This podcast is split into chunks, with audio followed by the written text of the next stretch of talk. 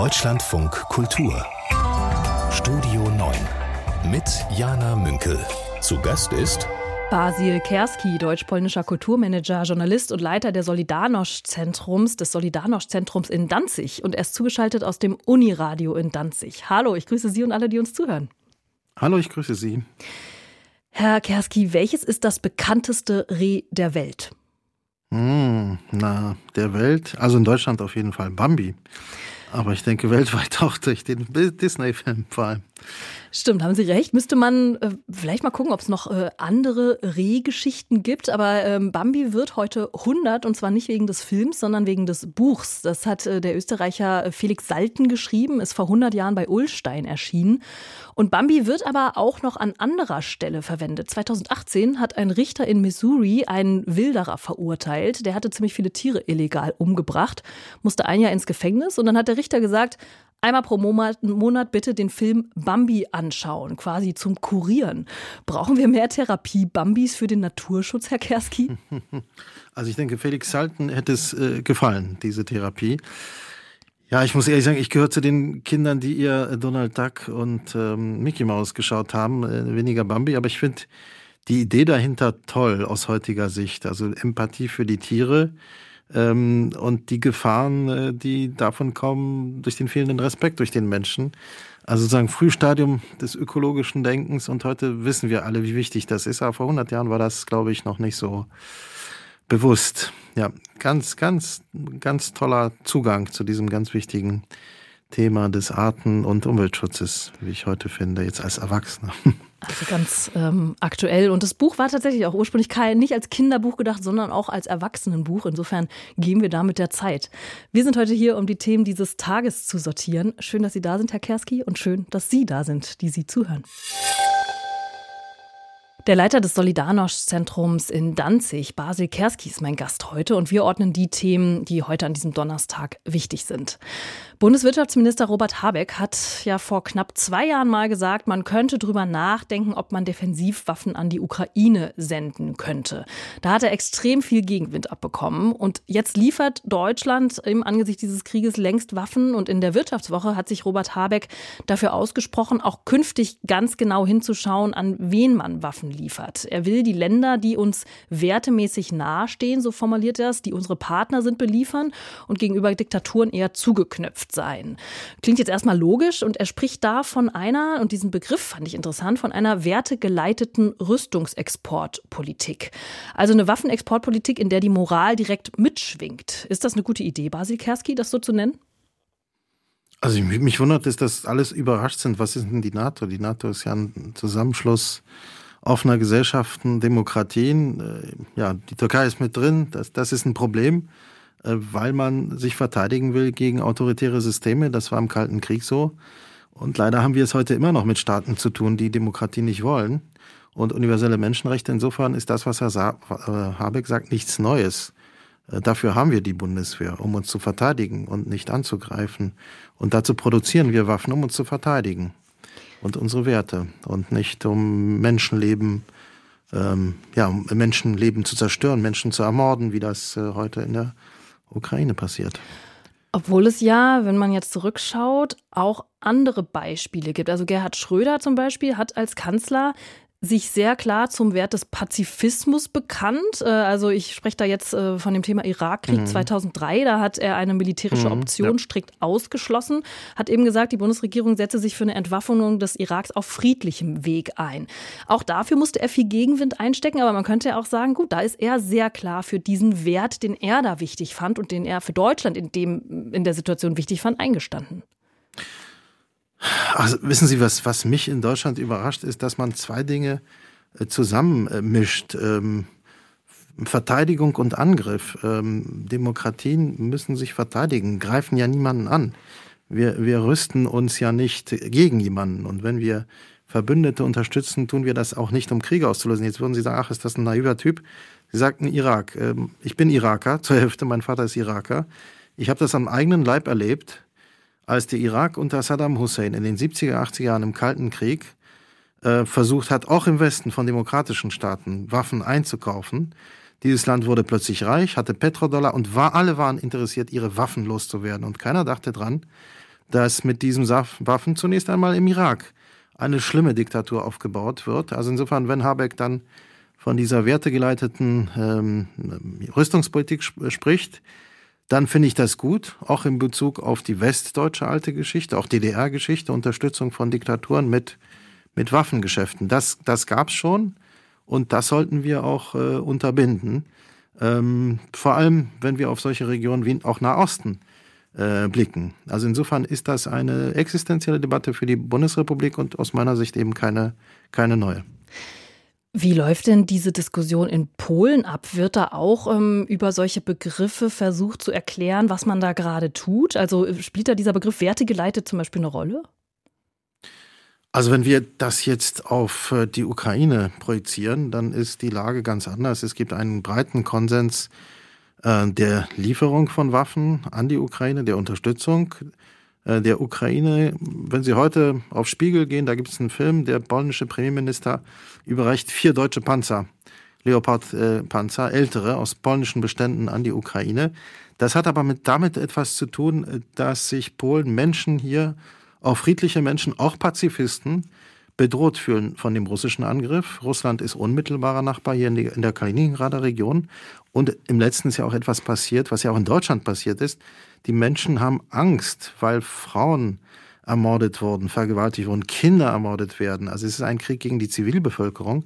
Deshalb besteht hier eine sehr, sehr hohe Bereitschaft, sich zu verteidigen und auch die Ukraine verteidigungsfähig ja, zu machen ähm, und auch ihr äh, Waffen zu liefern, einem demokratischen Verbündeten.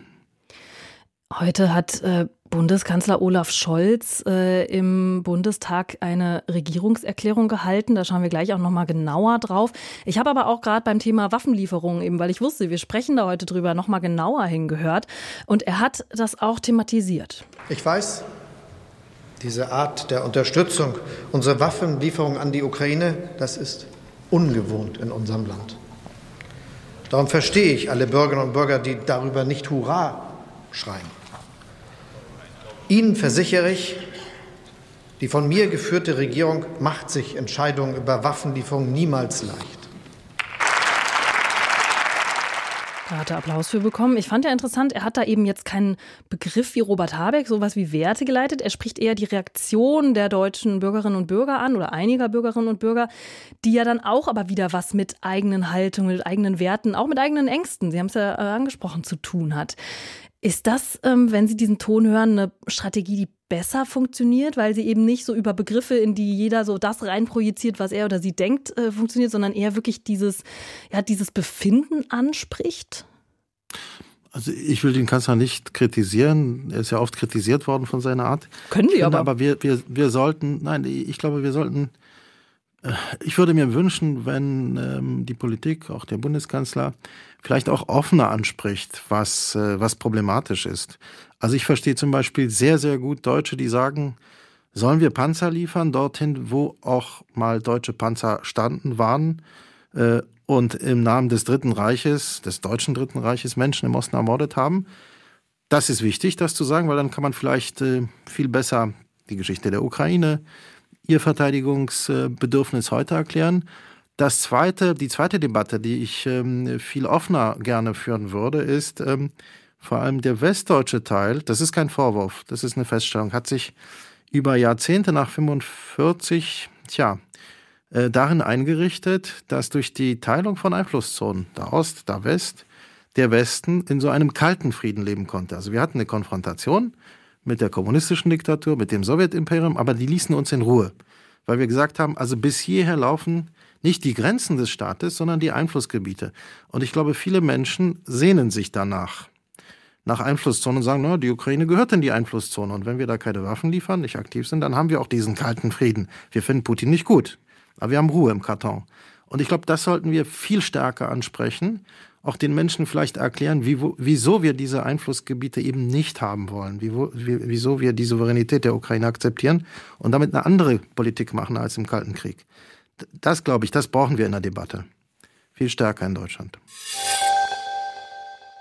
Bundeskanzler Olaf Scholz hat ja gut ein Jahr nach seiner Zeitenwende-Regierungserklärung wieder eine Regierungserklärung abgegeben und unter anderem war da diese Aussage drin.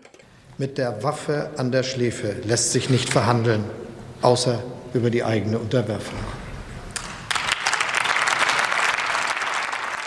Ja, damit meint er natürlich äh, die Ukraine oder die Situation, den Krieg, den P Angriffskrieg von Putin in der Ukraine. War Sikerski ein eindrückliches Bild.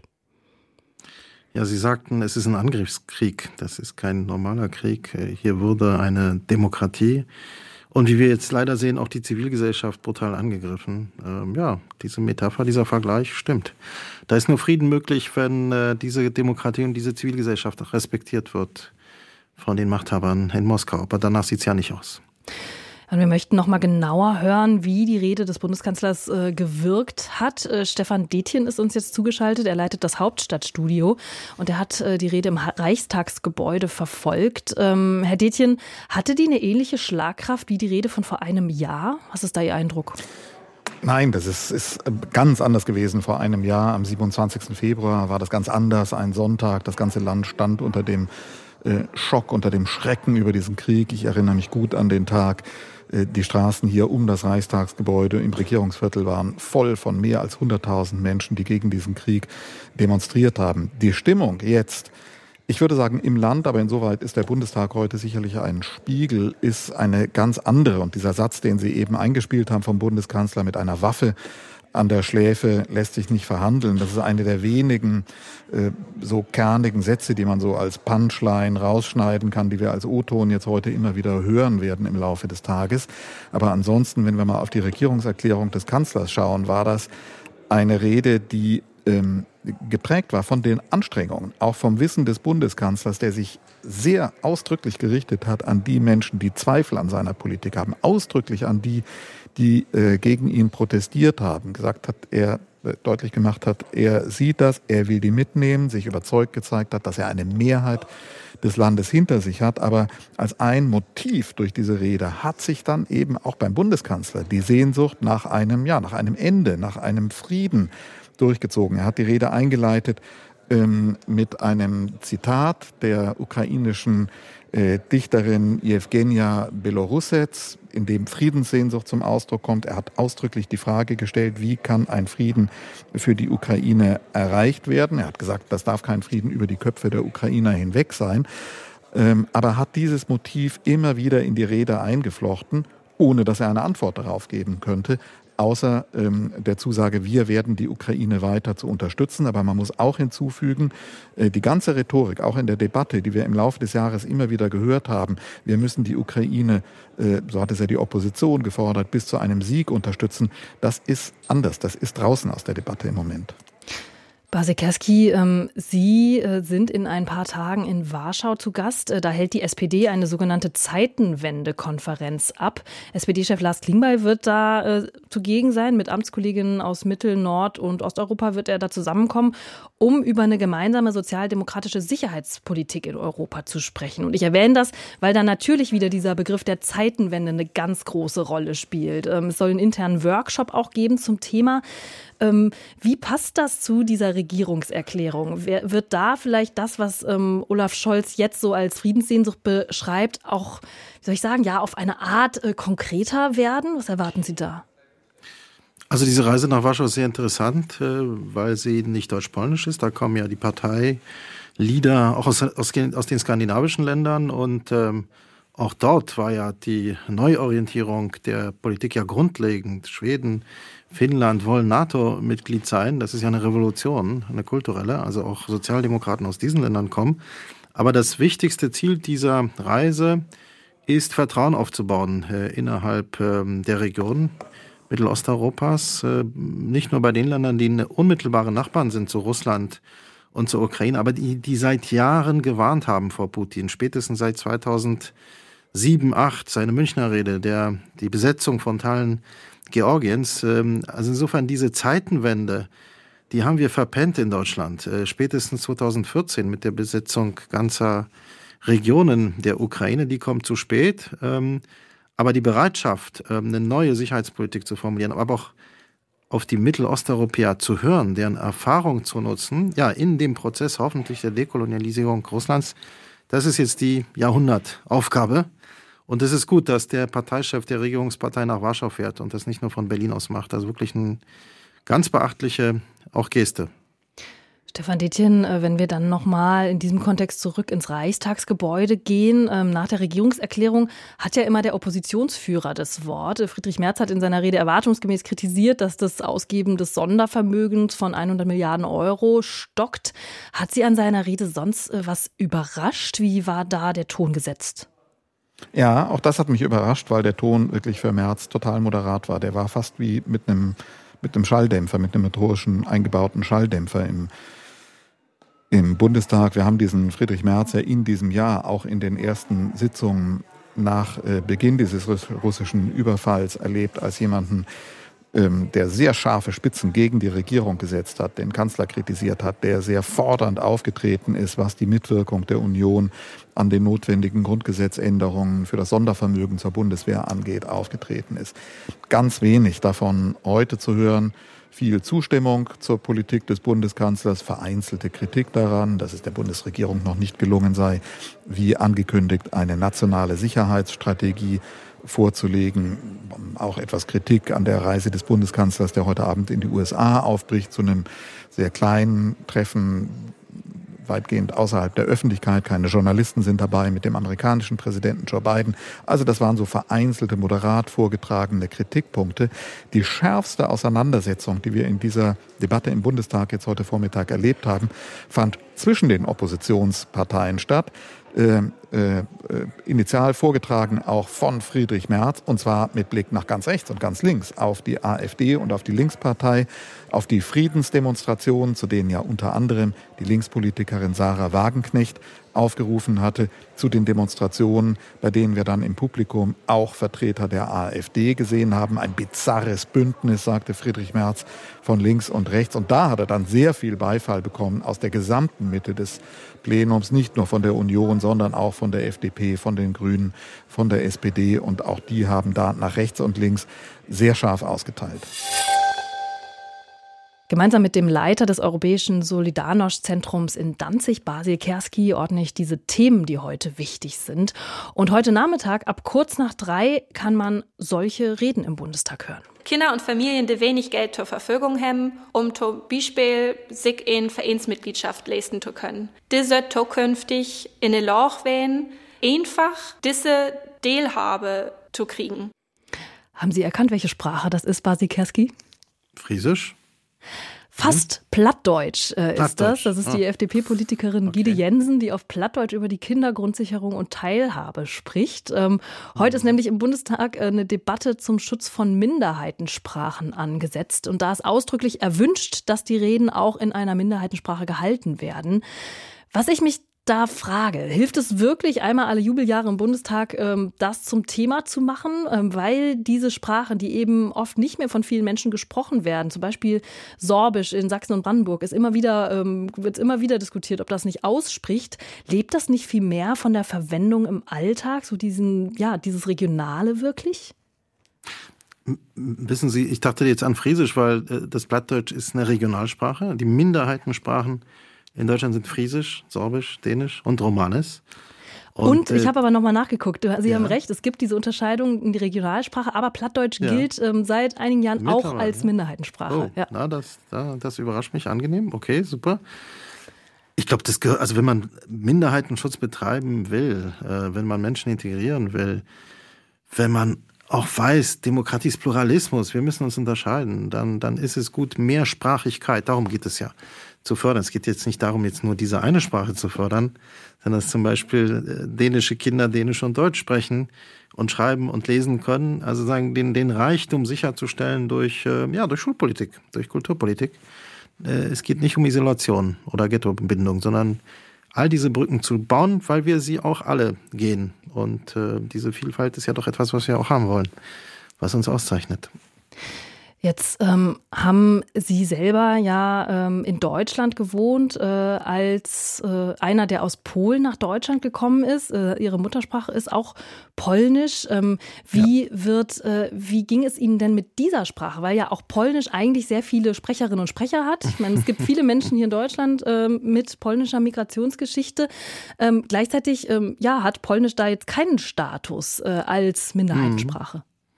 Also ich lebe immer noch in Berlin, in Deutschland, bin deutscher Staatsbürger, bin Pole auch. Ja, Sie haben ein ganz wichtiges Thema erwähnt. Äh, tatsächlich streiten sich beide Regierungen, die deutsche und polnische, seit Jahren jetzt sehr, sehr stark. Äh, nicht nur über die Folgen des Zweiten Weltkriegs, Stichwort Restitution, Entschädigung, sondern über Polnisch als Minderheitensprache in Deutschland. Das ist vielleicht für viele überraschend. Dazu muss man sagen, es gibt einen gemeinsamen Vertrag, in dem sich zum Beispiel Polen verpflichtet hat, das Deutsche als Minderheitensprache zu fördern. Es gibt sozusagen polnisch geförderten Deutschunterricht an den Schulen da, wo Deutsche leben, äh, im Oppelner Land zum Beispiel.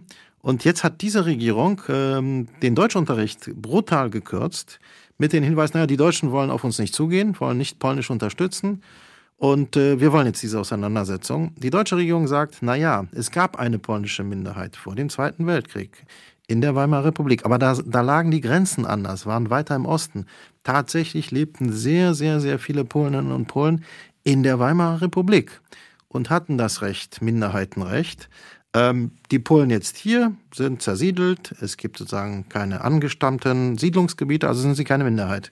Die Polen aber sagen, und das ist, glaube ich, spannend, zwei Millionen Menschen in Deutschland sprechen Polnisch. Wieso sollten wir nicht Polnisch fördern an Schulen? Berlin, NRW, dort, wo sehr, sehr viele polnische Familien in zweiter, dritter Generation schon leben. Also ganz spannende Debatte, ob Minderheiten auch nicht etwas ist, was sich neu entwickelt, nicht nur eine sehr, sehr lange Geschichte hat. Da könnte man ja auch andere Sprachen wie Türkisch zum Beispiel einschließen. Ja, klar. Ich fand ganz interessant, was die Journalistin Emilia Smichowski ähm, mal äh, zum polnisch Sprechen in Deutschland ähm, gesagt hat. Sie ist selber eben äh, polnisch Muttersprachlerin, aber eben auch mit Deutsch aufgewachsen und hat in einem Buch beschrieben, dass eigentlich, ähm, ja, sie das in der polnischen Community zumindest so wahrgenommen hat, dass die Muttersprache oft sehr stark verleugnet wurde, dass eher das Ziel war, akzentfrei Deutsch zu lernen, damit man eben nicht auffällt. Ich, äh, wenn ich, ja, Vorsicht. ich habe das gelesen und ja, nee, genau, Sie, Sie also Vorsicht, reagieren Sie gerne darauf. Ja. Äh, also man muss Folgendes sagen, einfach, es, es war immer verdammt schwierig, zum Beispiel in die alte Bundesrepublik einzuwandern.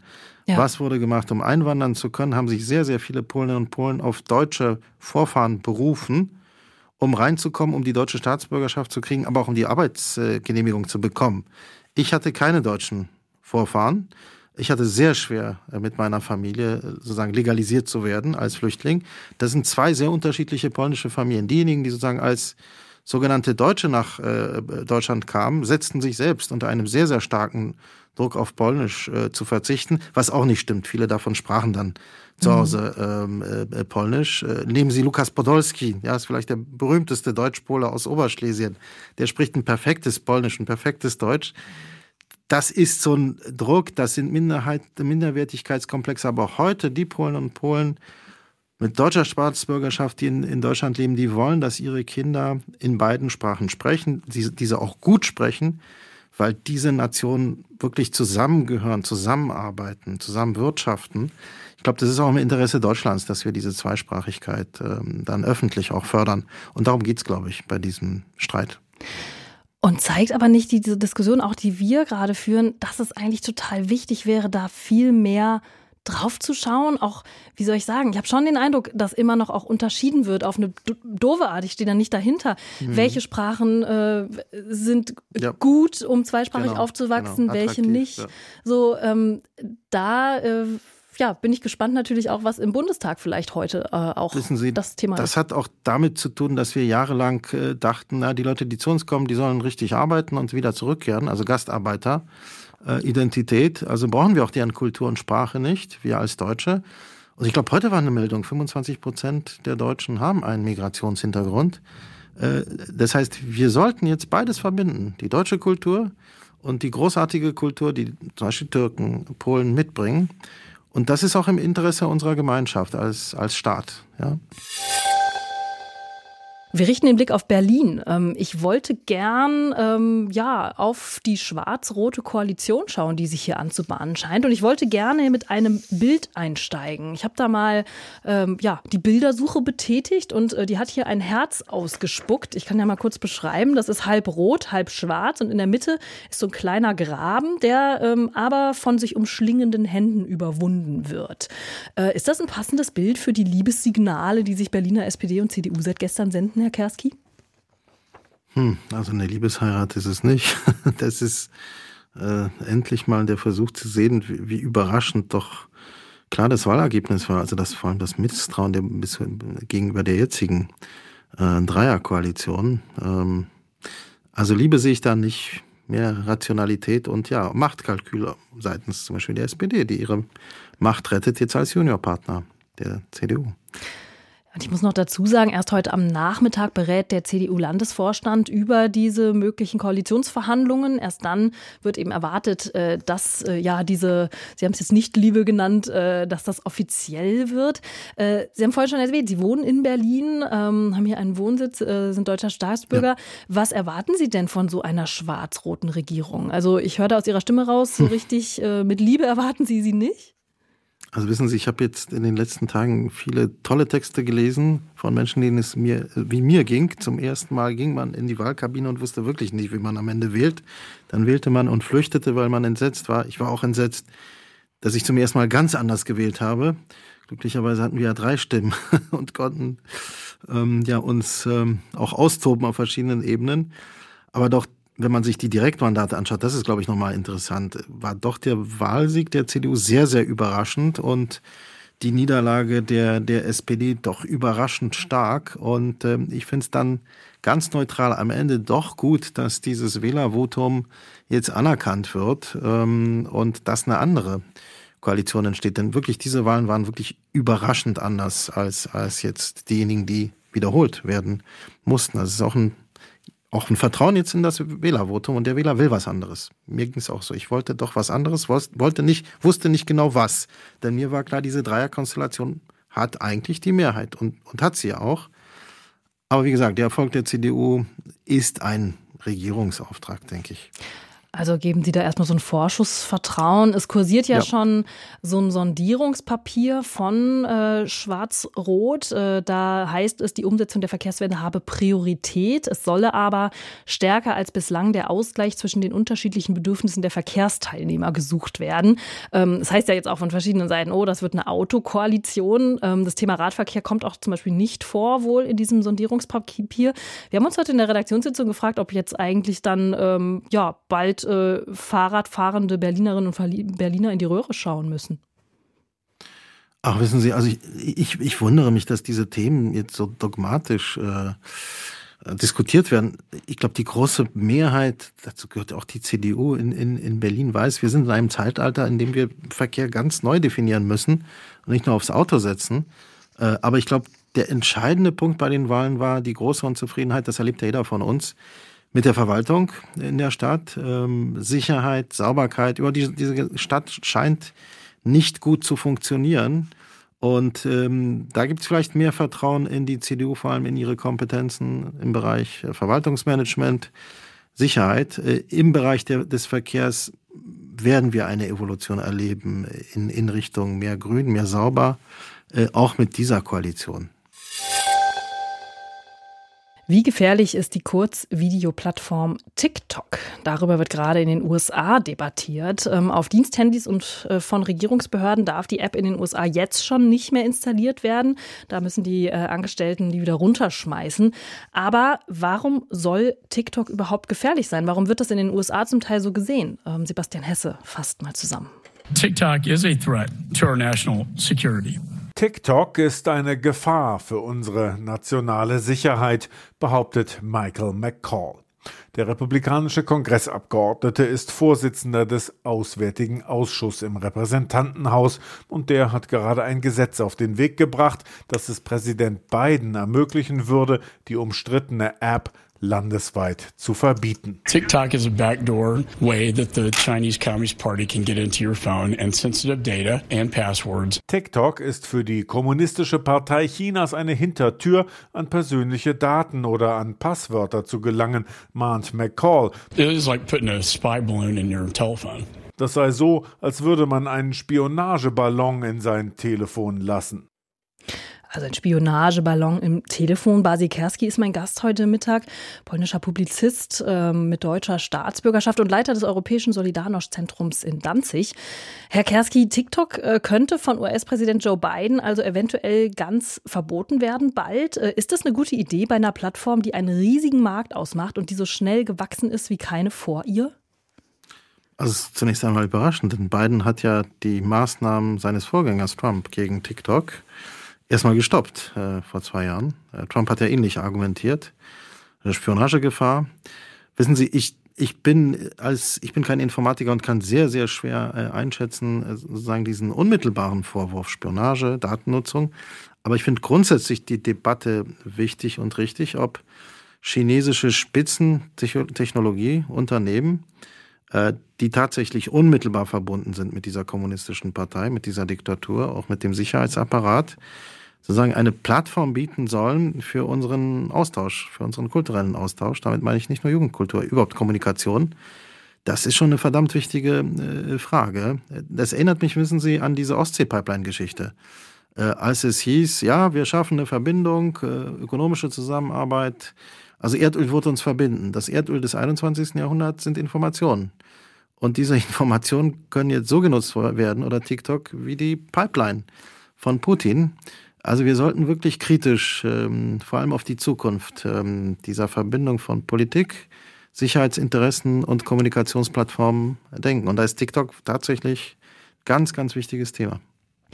Wobei, ähm, ja, es hier in Deutschland eigentlich auch nicht mehr wegzudenken ist. Also zum Beispiel die FDP hat ganz konkret im Bundestagswahlkampf darüber eine jüngere Zielgruppe angesprochen.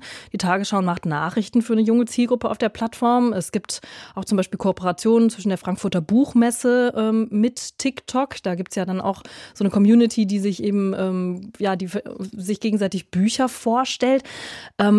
Da muss man sich ja doch fragen, ähm, hat diese Plattform dann nicht doch auch einen sehr großen Nutzen? Und würde man nicht diesen ganzen gerade genannten auch schaden, wenn man sagt, ja, TikTok muss weg, so wie es in den USA ja jetzt diskutiert wird? Also ich habe nicht gesagt, dass TikTok weg sein muss. Das, das müssen klügere Menschen einschätzen. Äh, aber auf jeden Fall müssen wir darauf achten, dass TikTok auch unseren Werten, wir haben mit Werten begonnen, dient. Wissen Sie, dieses Gespräch hatte ich vor wenigen Wochen mit meinem Sohn, der ist 25, Berliner, äh, Musiker und Grafiker und der sagte mir, weißt du, äh, Vater, mit unserer Band, 25-Jährige, stellen wir uns die Frage, was sollen wir jetzt machen? TikTok ist das Medium, Musikmedium für, für unsere Generation. Äh, es hat die Stärke, dass es eben Inhalte, die peripher sind, unabhängig sind von großen Unternehmen, enorm transportiert, verbreitet. Wir können Erfolg haben, aber ich weiß, das ist eine chinesische Firma, die dahinter steckt. Also eine Firma, die äh, nahesteht einer Diktatur, der, der größten Welt. Also dieses Dilemma ist, ist keine publizistische Frage. Auch kluge junge Menschen, die sich Gedanken über ihre Zukunft machen und in einer Demokratie leben wollen, stellen sich diese Frage. Aber Sie haben recht, wir sind mittendrin. Die polnische Regierung ist in TikTok drin, alle Spitzenpolitiker, also diejenigen, die China kritisieren, sind da mittendrin. Aber das erinnert mich wirklich an diese Gasdebatte. Ja, äh, jetzt gibt es kein russisches Gas, aber wir leben weiter. Ähm, also wir sollten uns schon viel mehr Gedanken machen über unsere technologischen Interessen. Ja, inwieweit sie wertegeleit sind, inwieweit sie uns auch in Zukunft äh, schützen vor autoritären Regimen. Jetzt muss ich doch nochmal nachfragen. Sie haben gesagt, die äh, polnischen Politikerinnen und Politiker sind drin bei TikTok. Ist das tatsächlich ja. in Polen ein Kommunikationskanal, über den auch Politik oh ja, gemacht wird? Natürlich. Also äh, wir haben ja vorhin diskutiert, wie viele Menschen diese App haben, nicht? Ob es jetzt eine Milliarde oder drei Milliarden sind, aber wenn man nochmal fragt, wie viel Prozent junger Menschen unter 30 sie haben, dann ist das die dominierende Kommunikationsplattform, nicht nur für Musik, auch für Informationsvermittlung und natürlich nutzen, ja, auch äh, Länder, die China kritisieren oder Putin kritisieren, wie Polen, diese Plattform. Demokratische Politiker aus Polen, die polnische Regierung will jetzt Gelder investieren in eine Informationskampagne, eben in Zeiten eines Krieges mit einem autoritären Regime. äh, was seine Ressourcen eingesetzt hat äh, gegen Demokratien. Also da stecken wir Europäer wirklich in ganz schlimmen Widersprüchen. Ja.